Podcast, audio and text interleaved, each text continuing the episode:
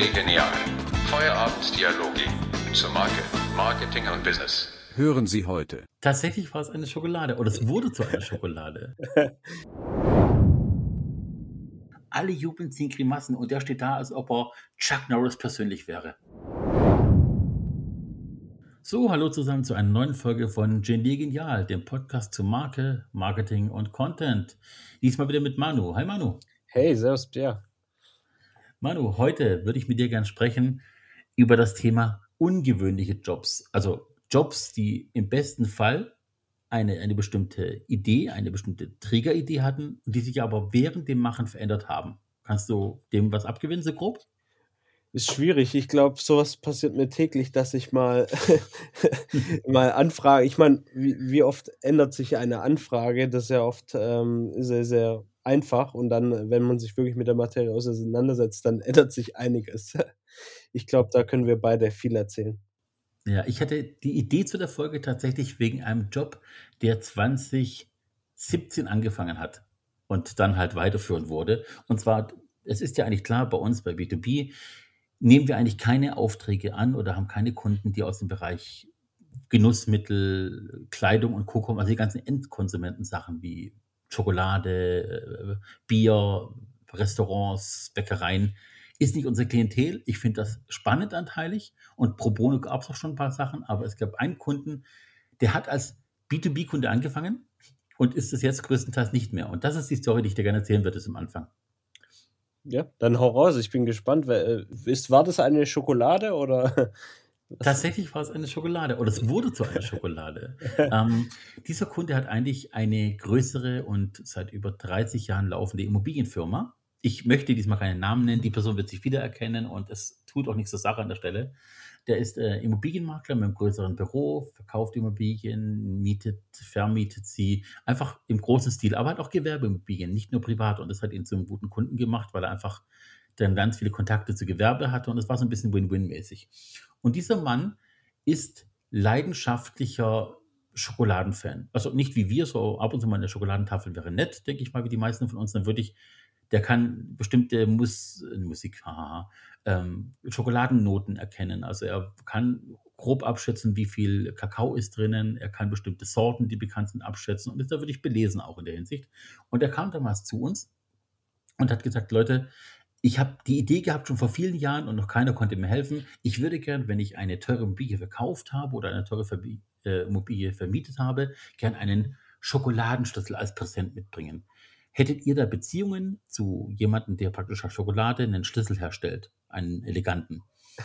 Und dann haben wir ein bisschen recherchiert. Ne? Interessant, ich, ich habe gerade vor Augen so einen XXL-Schokoladenschlüssel, wie man so aus den Filmen kennt, diese Überreichung. Wenn, wenn ein Gebäude eröffnet wird, dann wird ja diese symbolische Schlüssel überreicht. Reden wir von der Größe oder etwas kleinere Schokolade? Ja, ja nahe, nahezu. Also das, es hat schon tatsächlich mehr Ausmaße angenommen als gedacht. Und zwar hatten wir dann ähm, relativ schnell Kontakt hergestellt zu einem sehr bekannten Schokolatier aus Deutschland. Der Mann hat praktisch auch schon Bücher geschrieben darüber, war auch schon in der Presse und in den Medien. Der Herr Schell ist das, der kommt, kommt von, der, ja, von der Schwäbischen Alb, ist da sehr, sehr bekannt, hat auch Bücher geschrieben zum Thema Alkohol und Schokolade, beziehungsweise nicht Alkohol klingt ein bisschen banal, aber Rum und Schokolade oder diese Kombination von gefüllten Schokoladen und hat auch viele inspiriert in der Hinsicht in dieser Branche. Den konnten wir gewinnen als Schokolatier für die Idee. Und eigentlich war von Anfang an die Planung ja bloß, diesen Schokoladenschlüssel zu produzieren als Werbegeschenk haben aber bei den Gesprächen gemerkt, daraus könnte man mehr machen. Es bedingte sich auch dadurch, dass eben eine Schokoladenform zu erstellen, die ganze Vorarbeit, du musst eine Verpackung haben, du musst dich an Lebensmittelkonformen halten beim Packaging, du musst das Ganze ja auch mit einem Verfallsdatum versehen, du gar nicht so oft Immobilien verkaufen und vermieten kannst als Büro, als dass sich eine Marge lohnen würde, die du produzieren müsstest. Also das Geschenk wäre sehr hochwertig gewesen, weil eben sehr kleine Auflage, weil sonst die Schokolade kaputt geht, dafür aber sehr teuer. Und da kamen wir tatsächlich auf den Kunden zu und sagten, pass auf, du liebst Schokolade, du hast ein gewisses Standing bei dir in der Stadt und bist auch im, Gemeinderat, bzw. im Stadtrat und bei diversen anderen Vereinigungen innerhalb der Stadt. Wie wäre es, wenn du tatsächlich dein, dein Fable für Schokolade zu einem Zweitberuf machst und noch eine Firma gründest, die sich nur mit dem Schokoladenthema auseinanderfasst? Und das haben wir dann auch gemacht. Du bist zu ihm hin und hast gesagt: „Mach doch du die Schokoladenfabrik.“ Habe ich So das etwa, richtig genau. Sei sei du Charlie in der Schokoladenfabrik, so 'n bisschen, genau, richtig. Nein, also der Schokoladenschlüssel, um das vorab zu greifen, hat am Ende 200 Gramm gehabt. Also 'ne 'ne normale Milka-Tafel hat Mhm. 80 bis 100 Gramm und dieser Schokoladenschlüssel hatte 200 Gramm. Das hat sich aber auch dadurch ergeben, dass wir in diversen ersten Tests gemerkt haben, dass der Schlüssel sehr brüchig ist, wenn er zu filigran gestaltet ist und zu klein ist. Und er brauchte eine gewisse Grundmaterie, dass er benutzt werden konnte richtig. Also nicht als Schlüssel benutzt werden, sondern einfach gehalten hat in der Packung, weil kleine Stöße muss 'ne Packung ja abkönnen und das ging nur, wenn die Schokolade auch 'ne gewisse Stärke an sich hat.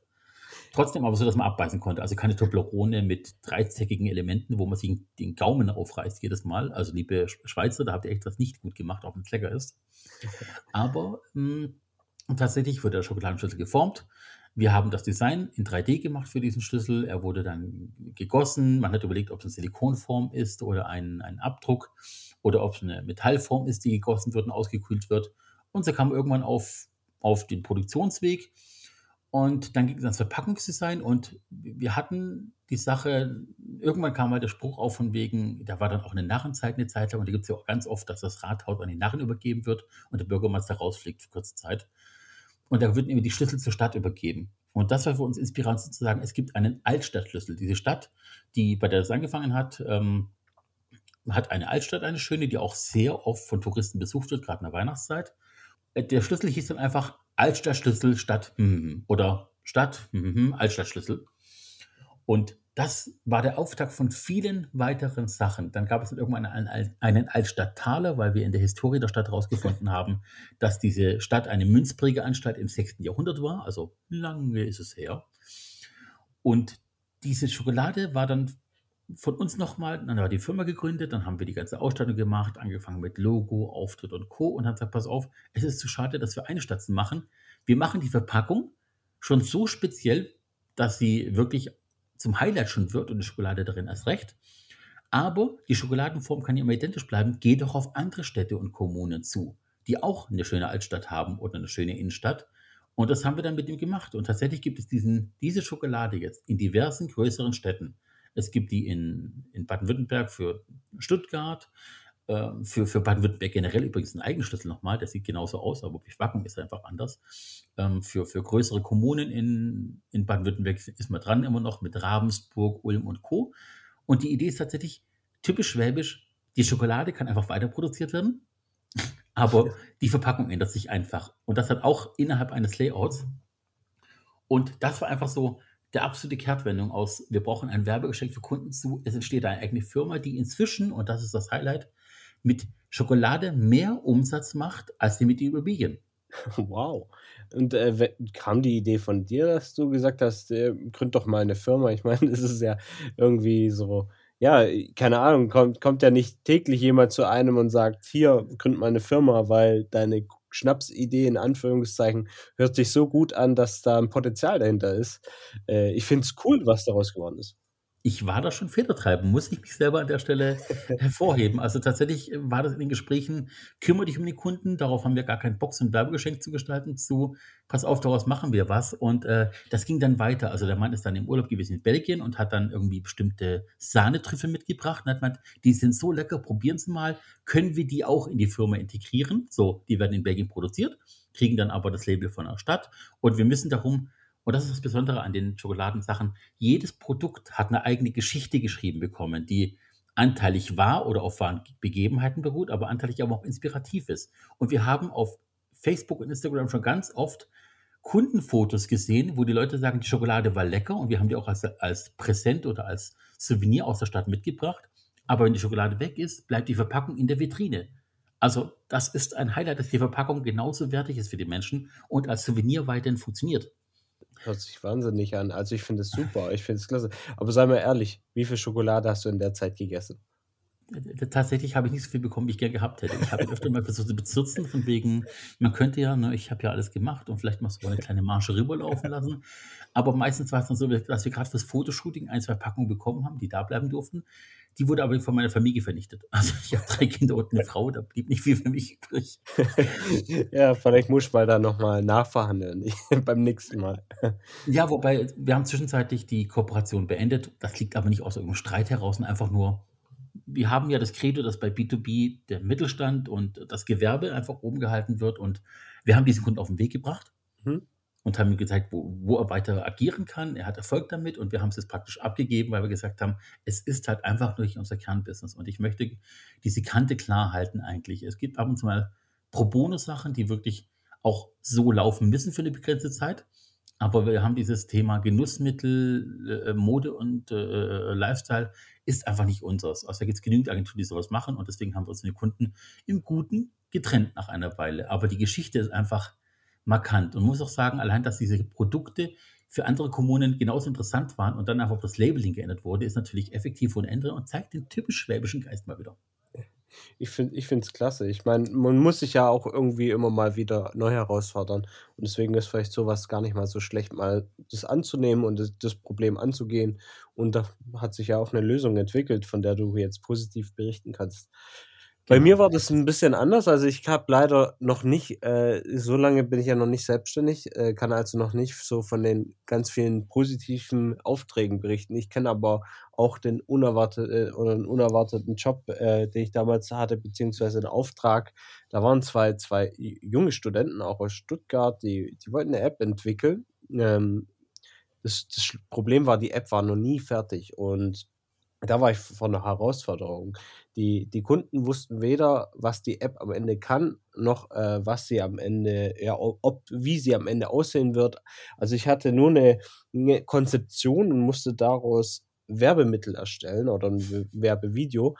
Und ähm, das war sehr, sehr, sehr schwierig, weil eine Vision eines Kunden einzufangen, die noch nicht fertig ist und die dann äh, in einem Werbespot, wir haben dann einen Werbefilm am Ende gedreht, äh, umzu äh, oder einzupacken, war ultra schwierig für uns, äh, beziehungsweise für mich da auch eine Idee zu entwickeln. Wir hatten verschiedene Möglichkeiten und bis ich die App am Ende auch verstanden habe, war es auch echt, echt schwierig.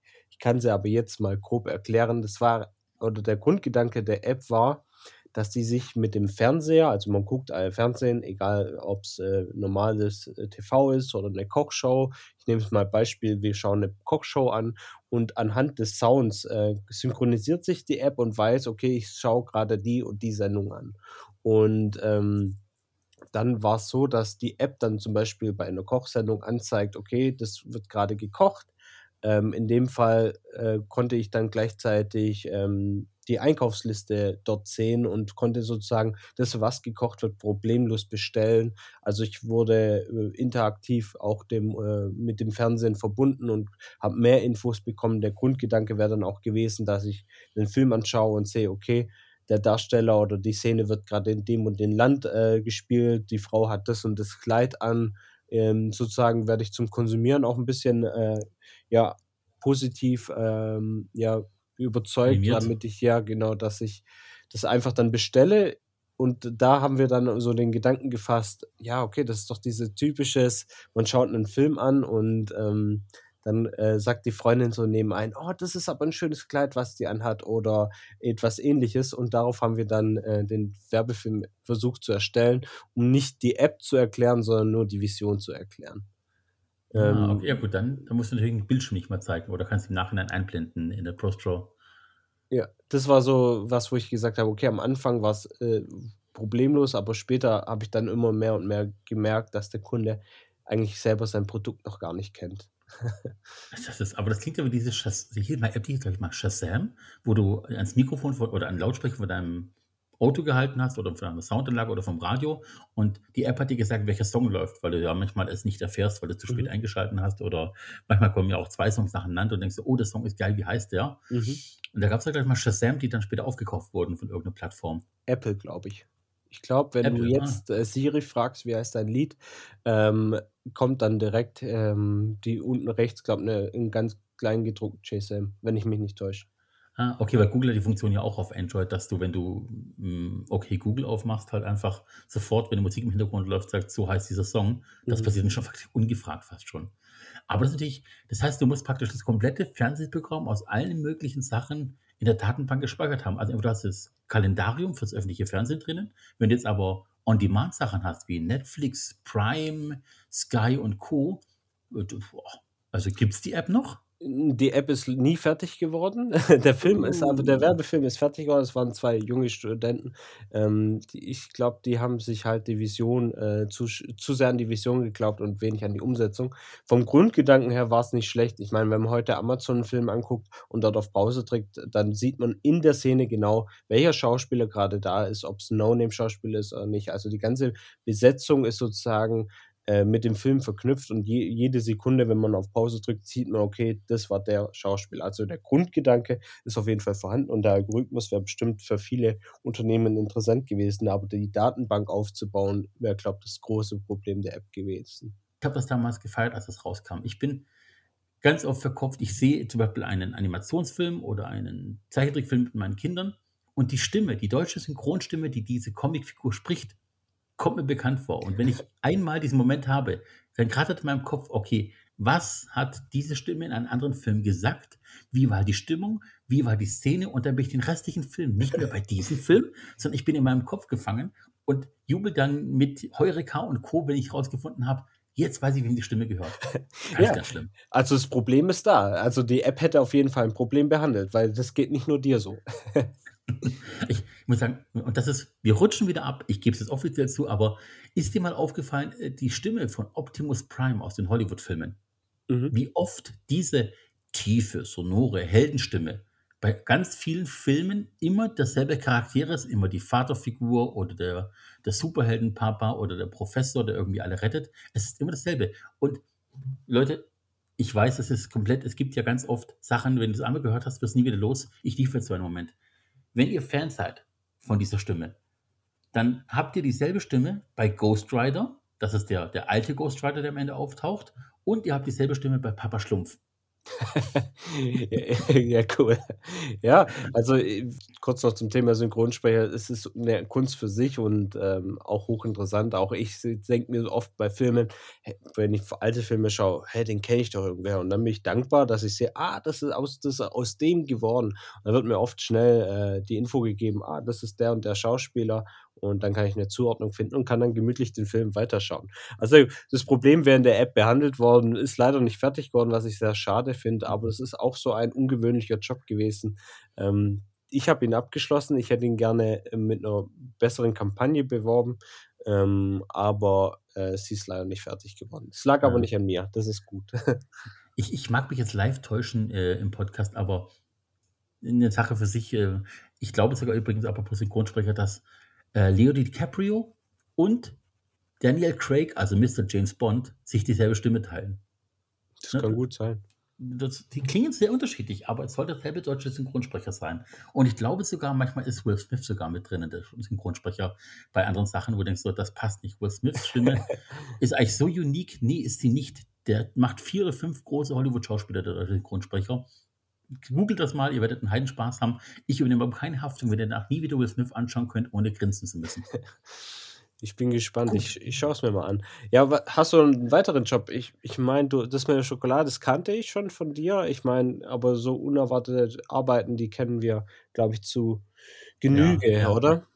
Ist richtig. Also eine etwas größere Aktion, es gibt, ähm da kann ich jetzt auch 'n Namen nennen, das ist die BPW. Das ist die Bergische Achsenwerke Wil.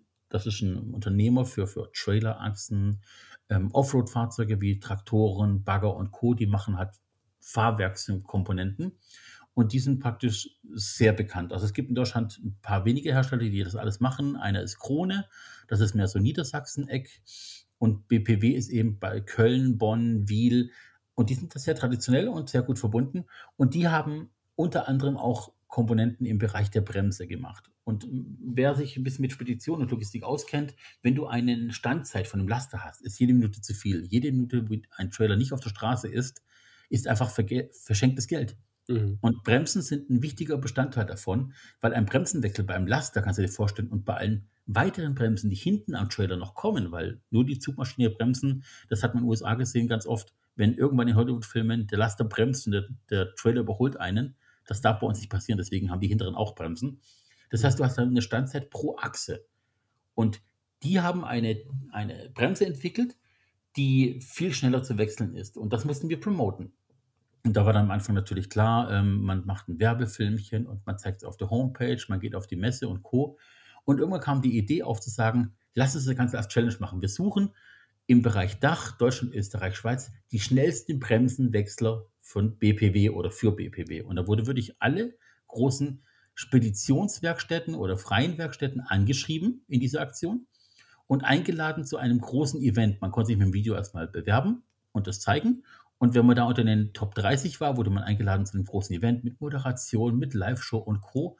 Und dort wurde dann der schnellste Scheibenwechsler, der Ecodisc Challenge, weil Ecodisc heißt die, mhm. ähm, prämiert. Und das ist tatsächlich auch in der Branche durch die Decke gegangen und hat dann auch tatsächlich zu einem Award geführt, der dann auf dem Tisch stand.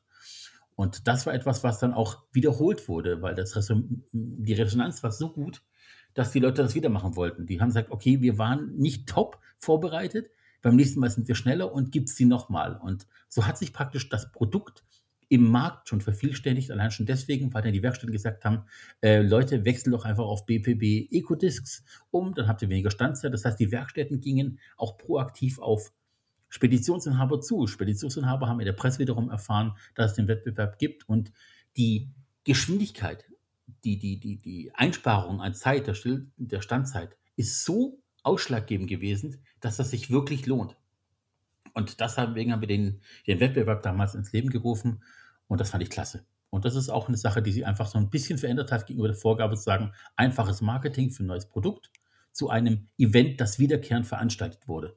Das ist mit Sicherheit noch ähm, eine Sache, die ich benennen kann. Das ist, glaube ich, etwas, auf das man auch stolz sein kann. Ich meine, wenn Ja. daraus sowas entsteht, ist unglaublich. Ja, Bremsen ist, glaube ich, ein großes Thema bei LKWs. Ich, äh, allein wenn ich, äh, wenn man ja von Italien oder so herfährt, sieht man auch immer rechts die äh, Ausfahrten für die LKWs, wo die Bremsen überhitzen. Ich glaube, das ist ein Thema oder ein Wunderpunkt bei vielen Unternehmen. Ähm, ja, ich glaube, das Ja. ist ein großes Problem gewesen und da kann man viele Leute erreichen. Also ein Wettbewerb Richtig. ist bestimmt auch ein interessantes Video, wenn es mal da gibt, wie schnell da einer die Bremse wechselt. Könnte ich, glaube genau. auch Millionen Mal anschauen. Ich muss auch sagen, es gibt da, also aus dem ersten Jahr, ich erinnere mich heute noch an den, das war ein Team von vier Mechanikern.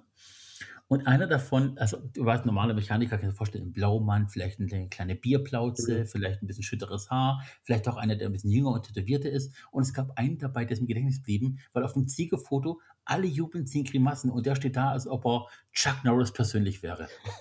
und der hat aber auch genauso gearbeitet. Die haben, also du darfst nicht zuschauen, die gehen nicht zimperlich mit den alten Bremsen und die wissen, die kommen eh weg, die schlagen dann mit dem Bolzenhammer drauf, um mhm. die zu lockern und der nächste dreht sie dann frei. Und der ging da eine Mischung aus echt Chuck Norris und Thor der Donnergott mit dem Hammer rum und hat geklopft und der war, der war gefühlt 1,65 Meter hoch. Nur, das war äh, ein kleiner Mann, aber der hat Power gehabt und der wusste, dass er Power hat und der hatte auch diese Selbstüberzeugung. Wirklich, du hättest Chuck Norris Gesicht draufsetzen können, die Sprüche bringen können. Das war für mich der Chuck Norris des Tages. Ich werde dieses Bild nie wieder vergessen. Nie wieder. Ja, den würde ich direkt aufs Werbeplakat setzen. War er dann auch, war er dann auch fürs nächste Jahr, von wegen, wer schlägt dieses Team? Weil du musst das ja irgendwie, ne? Die, die Champions fordern heraus. Und das war eben die Nachfolgekampagne natürlich. Und äh, das war grandios, weil wir hatten ja extra ein Fotoshooting gemacht, um praktisch mhm. die äh, von BPW, die eigenen Mechaniker, die die Bremse mitentwickelt haben und dann auch getestet haben, die Zeit zu schlagen, die war natürlich nach ganz, ganz unten, weil die haben sich nie so angestrengt, da muss bloß eine Referenzzeit her. Und da hatten wir ein Fotoshooting gemacht mit zwei Mechanikern. Mhm. Die waren auch nett und super cool, aber natürlich nicht zu vergleichen mit diesem Bomber. Das war der Wahnsinn. Ich, ich finde es äh, klasse. Also auch wenn wir in andere Unternehmen reingehen, wir finden immer wieder einen, einen Mitarbeiter im Unternehmen, der irgendwie einen krassen Charakter präsentiert. Also egal, ob es ein Workaholic ist oder ein anderer mit einem coolen Akzent oder sonst was. Man findet in jedem Unternehmen, glaube ich, so ein Individuum, das einfach einen Spaß macht, äh, zuzusehen, wenn er arbeitet. Also nicht, dass ich jetzt Leuten gerne beim Arbeiten zusehe, ähm, aber es ist einfach schön zu sehen, wie viele Unternehmen eigentlich so ein Individuum haben, wie du jetzt den Chuck Norris kennenlernen durftest. Ja. Ich weiß nicht mal, wie er wirklich heißt. Ich weiß es echt nicht mehr. Aber für mich ist einfach Chuck Norris. Das ist irgendwie, wenn jemand Chuck Norris vorspringt, habe ich sein Gesicht vor Augen. Und das ist gar nicht so weit entfernt. Auch blonde Haare wie Chuck Norris. Ich glaube, er hatte aber nur einen drei Tage Bart und nicht so einen Schnauzer wie Chuck Norris. Also es ist nah, wobei der hat am Ende auch einen drei Tage Bart lang gehabt. Ne? Wer weiß, vielleicht ist es ein Sohn oder sowas. Ne? Keine Ahnung. Ich könnte noch ein paar Storys dieser Art erzählen. Mein Problem ist bloß, ähm, es kam schon ab und an vor, dass ich 80 Prozent vom Podcast rede. Einfach durch viele Erfahrungen und ich, ich möchte es nicht immer so einseitig machen. Also wenn jemand Lust hat, ich habe noch mehr Stories dieser Art, kann mich gerne auf LinkedIn, E-Mail, auch wie auch immer anschreiben oder uns natürlich auch, wenn es Fragen an Manu gibt. Um Gottes Willen, es geht nicht immer um mich. Äh, es ist einfach nur, ich mache das seit 96 die Arbeit und Manu ist halt ein bisschen jünger als ich. Ja, ich bin 96 geboren, deswegen es liegt vielleicht daran, dass ich nicht direkt anfangen konnte. Ähm, oh hey, mein Gott, Schwächling. ja, aber ich versuche ja trotzdem hier äh, ein bisschen meine, meine Sichtweise hier ein bisschen reinzubringen. Ähm, ja. Aber du hast natürlich die Erfahrung und deswegen kannst du vielleicht besonders bei dem Thema hier ein bisschen mehr berichten. Ich kann noch ein bisschen äh, drüber reden, ja, wie ich meine Erfahrungen hier anfangs sind oder so, sonst was. Mhm. Ähm, bei mir ist es eher so gerade aktuell, dass halt viele Jobs oder viele Kunden sich im Marketing noch nicht so gut auskennen und man eher nochmal schauen muss oder eigentlich oft ein paar Schritte zurückgehen muss und eigentlich nochmal die Richtung korrigieren, bevor man äh, da vorne anfängt. Du bist ja oft bei Unternehmen drin, die, die schon etabliert sind, die ja eigentlich nur ihre Abteilungen, mhm. sag ich mal, erweitern wollen. Würde ich jetzt mal ja. so benennen. Gut. Gut, ähm, von, von dir habe noch irgendwie noch was, weil ich hätte mich noch unsere Firma der Woche, die heute sehr speziell und wirklich ja aktuell ist. Ja, also von meiner Seite aus, wie schon gesagt, da ich sehr am Anfang bin, natürlich gibt es jetzt immer mal wieder Aufträge bei mir, die sich äh, in die falsche Richtung, nicht in die falsche Richtung, dass ich es nicht falsch formuliere, aber oft in eine andere Richtung bewegen. Und äh, um solche äh, Probleme zu haben, dass sich mein Job in die falsche Richtung bewegt oder ich, ich zu spät feststelle, was der Kunde überhaupt will, ähm, haben dann Matthias und ich das äh, Thema Workshops äh, beim Beginn der Arbeit eingeführt, um einfach von vornherein zu klären, wo die Stärken sind, um einfach dann direkt mit dem Kunden gemeinsam in die richtige Richtung zu denken. Und ich weiß, du selber äh, wendest auch gerne Workshops an und ich glaube, das ist ein starkes, äh, ja, eine starke Waffe, mit der man einfach zusammen eine Entscheidung treffen kann, dass man gemeinsam in die richtige Richtung geht. Ja, stimmt, die Folge Workshop müssen wir auch noch machen. Also über Workshops, liebe Leute, werden wir noch reden. Das wird eine ganz spezielle Folge, weil wir wirklich beide Workshops anwenden mhm. und ähm, Manu und Matthias auch schon Workshop bei mitbekommen haben oder vor allem Matthias, sein, sein Kompagnon. Und ich, ich bin total überzeugt von Workshops. Nicht, weil einfach man setzt sich hin und redet und kriegt den ganzen Tag bezahlt, sondern die Vorarbeit ist ja auch schon da. Also man hat eine gewisse Vorbereitung. Aber ich bin davon überzeugt, wenn Workshops richtig eingesetzt werden, wenn die Psychologie dahinter steckt, wenn die Moderation auch zielführend ist und nicht nur Anwesenheitspflicht ist, dann kannst du viel erreichen und du kannst halt auch voneinander lernen. Du lernst im Unternehmen natürlich viel schneller und ja. tust damit natürlich auf Dauer auch dem Unternehmen gut, weil du dann Zeit sparst. Wenn du irgendwie das Prinzip verstanden, das Produkt verstanden hast und auch Kontra geben kannst und Einwände bringen kannst, gewinnen alle dabei. Und deswegen ist ein Workshop Gold wert, einfach um sich kennenzulernen bei bestimmten Prozessen und bestimmten Prozessschritten, weil auch Teams sich ändern. Auch wenn ein Team komplett im Workshop mit drin ist und die Entscheidung mitgetroffen hat, wohin der Weg führt, durch die Anwesenheit und die Teilnahme am Workshop, dann kannst du auch viel schneller Prozesse bewegen, die sonst über viele Köpfe hinweg entschieden werden müssen. Also wer auch immer da draußen das für sich mal gehört hat und abgewiegelt hat, manchmal fehlt einfach das richtige Argument, warum der Workshop gemacht werden sollte. Mhm. Und da können wir ganz viele Beispiele liefern. Ich freue mich auf die Folge auf jeden Fall schon, damit die aufzeichnen. Ja, super, dann brauche ich gar nicht mehr drüber reden. Obwohl, eins kann ich jetzt noch sagen, vielleicht. Ähm, einen Kunden hatte ich jetzt vor kurzem, da haben wir direkt äh, Facebook-Ads geschaltet, nach einem kurzen Videocall, ähm, nach einer Stunde Videocall und äh, haben dann auch die Ads geschalten und äh, suchen gerade Mitarbeiter und alles super. Und jetzt durften wir im neuen Call feststellen, dass eigentlich ähm, ja, sie keine Männer sucht, weil nicht aus äh, Gründen, dass es nicht äh, ein Männerberuf wäre, aber einfach aus Erfahrungsgründen die Frau einfach äh, besser reinpasst. Und äh, ja, hätte man das früher gewusst, hätte man sich höchstwahrscheinlich 50 Prozent des Werbebudgets gespart. Also in äh, langfristiger Sicht ähm, hätte ein Workshop sogar Geld gespart. Das ist interessant. Auf jeden Fall auch deswegen, also ich habe jetzt auch zugehört, keine Angst. Ich hänge mich jetzt so an dem Wort auf, weil es mhm. interessant ist, wie unterschiedlich man Worte wahrnimmt. Ähm, Finde ich faktisch auch total toll, aber du sagst Werbebudgets Mhm. und ich sage tatsächlich Werbebudgets.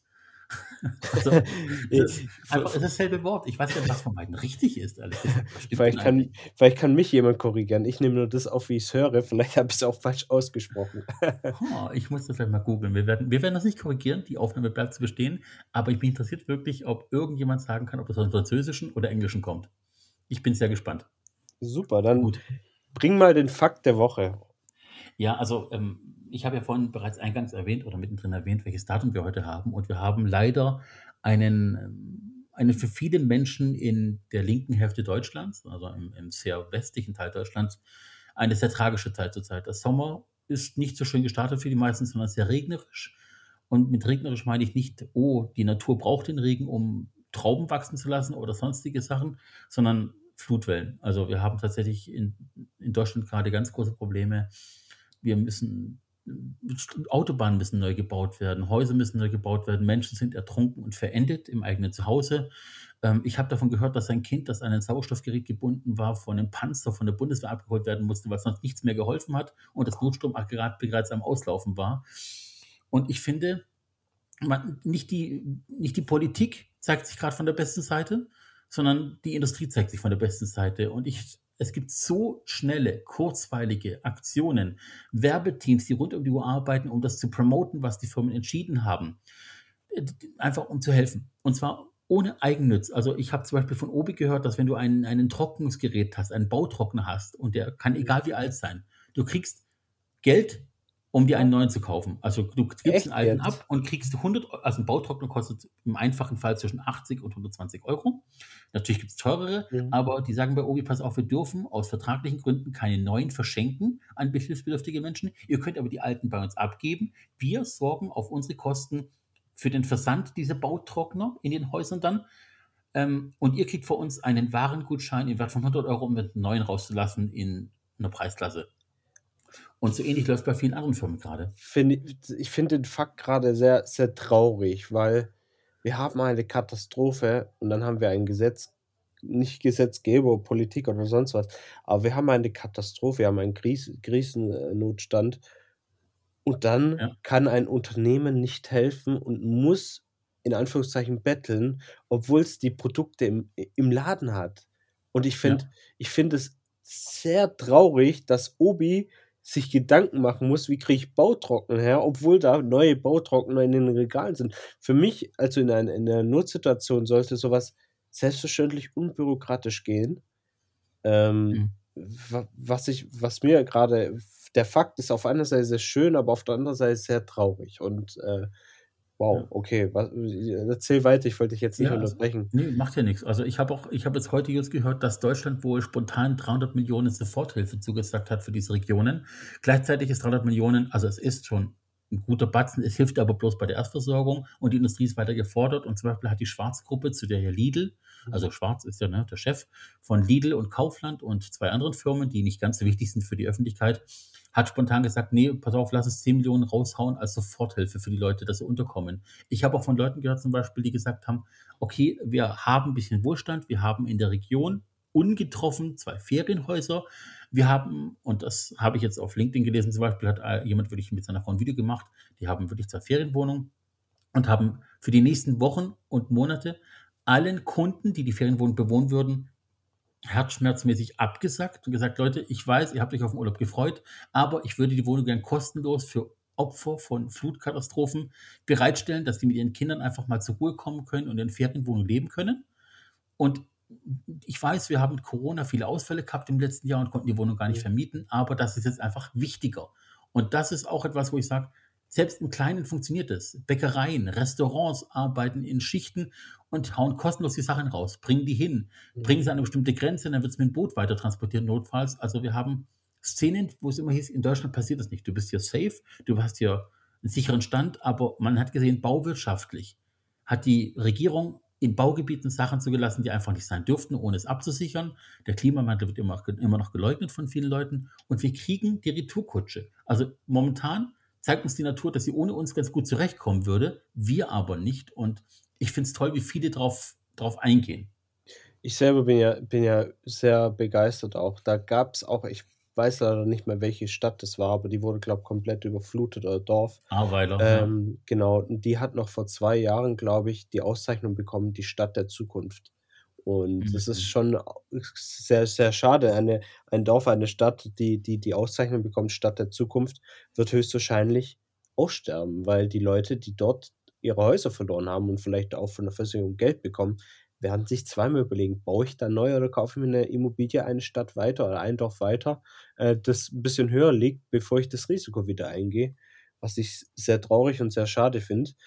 Was mich aber trotzdem auch du hast jetzt viel von Läden geredet, die unterstützt haben, was ich ja, äh, im Bereich Social Media oder auch im Radio SWR 3 vor allem so was mich ja so begeistert, auch am Anfang Co Corona, ist immer wieder die Solidarität, die in Deutschland entstehen kann. Also, ich habe immer so 'n das Gefühl, dass Deutschland immer sehr egoistisch ist, ähm, aber wenn ich dann höre, dass Neuhausens Freiwillige Feuerwehr einfach ausrückt und sagt: „Gut, wir fahren da jetzt hoch. Wir fahren morgens um 8:00 los und sind um 21:00 dort und dann fangen wir an, dort die Straßen freizuräumen.“ Und da gibt's echt viele Feuerwehren aus der Umgebung in Baden-Württemberg, Stuttgart, ich glaube auch im Umkreis Steinheim, ähm, die ausgerückt sind, um dort zu helfen, um dort, äh, ihren Kameraden also nicht nur, äh, zu sagen: „Wir sind nur im Dorf aktiv.“ Ne, wir sind Freiwillige Feuerwehr und das heißt, wir helfen uns auch untereinander. Wir treffen uns nicht nur auf diesen Festen, die es mal gibt, wo sich Feuerwehren treffen und zusammen was trinken. Ne, wir helfen uns auch, wenn's dort oben, äh, nicht brennt, aber ja, wenn's Katastrophe gibt und wir kommen dann und helfen euch. Und ich fand das so erstaunlich mit diesem s ja, die kriegen kein Geld, da fahren Leute hin. Da ja da gab's teilweise den Aufruf, dass wenn Leute Bagger haben, wenn Leute Geräte haben, Schutz zu geben, es den Leuten melden sollen und die laden das auf und fahren dieses Gerät hoch. Und diese Solidarität, das ist unglaublich, die ich immer nur in, sage ich mal, amerikanischen Filmen sehe. Aber dass die diese Solidarität auch in Deutschland gibt, hat Ja. begeistert mich immer wieder. Ich dachte am Anfang von Corona hat's kurz aufgeploppt, jeder hat im Krankenhaus geholfen, man hat für die Älteren eingekauft und dann hat's wieder abgeschwacht. Aber dass das halt innerhalb von Sekunden wieder da ist und das Land zusammenhält, macht mich auf einer Seite stolz, auch Deutscher zu sein. Und, ähm, finde ich schön, finde ich super. Ich habe selber auch schon überlegt, mal irgendwie der Feuerwehr, wenn's, äh, Focus Media jetzt größer wird, auch mal der Feuerwehr hier, ähm, im Marketing 'n bisschen zu helfen, weil ich weiß, denen fehlen Mitglieder, aber für was sie stehen, macht schon Sinn und sollte nicht unterschätzt sein. Ja, tatsächlich habe ich also, ich habe jetzt keine genauen Ortsnamen, aber ich weiß, dass zum Beispiel in Ostdeutschland eine Partnerfeuerwehr gab von der Region, die jetzt betroffen wurde und vor 'n paar Jahren gab's dort Hochwasserprobleme und Mhm. da hat dann einfach die die westdeutsche Feuerwehr in dem Moment geholfen. Und dann haben die aber nach der Katastrophe mit der Stadt zusammen, mit dem Bundesland, ähm, Wasserpumpen, Abwasser oder Abzug-Wasserpumpen besorgt, die auch Schlamm transportieren können. Das ist was Besonderes. Also, Wasser abzutransportieren aus 'n Haus geht, aber manchmal musst du ja auch ganze Schlammlawinen entfernen und diese Pumpen können das. Die sind sehr modern, wurden in Ostdeutschland aber nicht mehr gebraucht seitdem.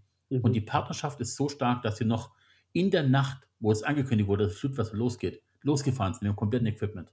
Mit Mann und Fuß und alle haben vom Arbeitgeber frei bekommen. Alle haben unbezahlten äh, äh, Quatsch, bezahlten Urlaub, Sonderurlaub bekommen. Das macht übrigens auch Obi. Obi hat auch heute geschrieben, alle Mitarbeiter, die's betrifft, wo Verwandtschaft da ist, die sich um die kümmern müssen, kriegen Sonderurlaub.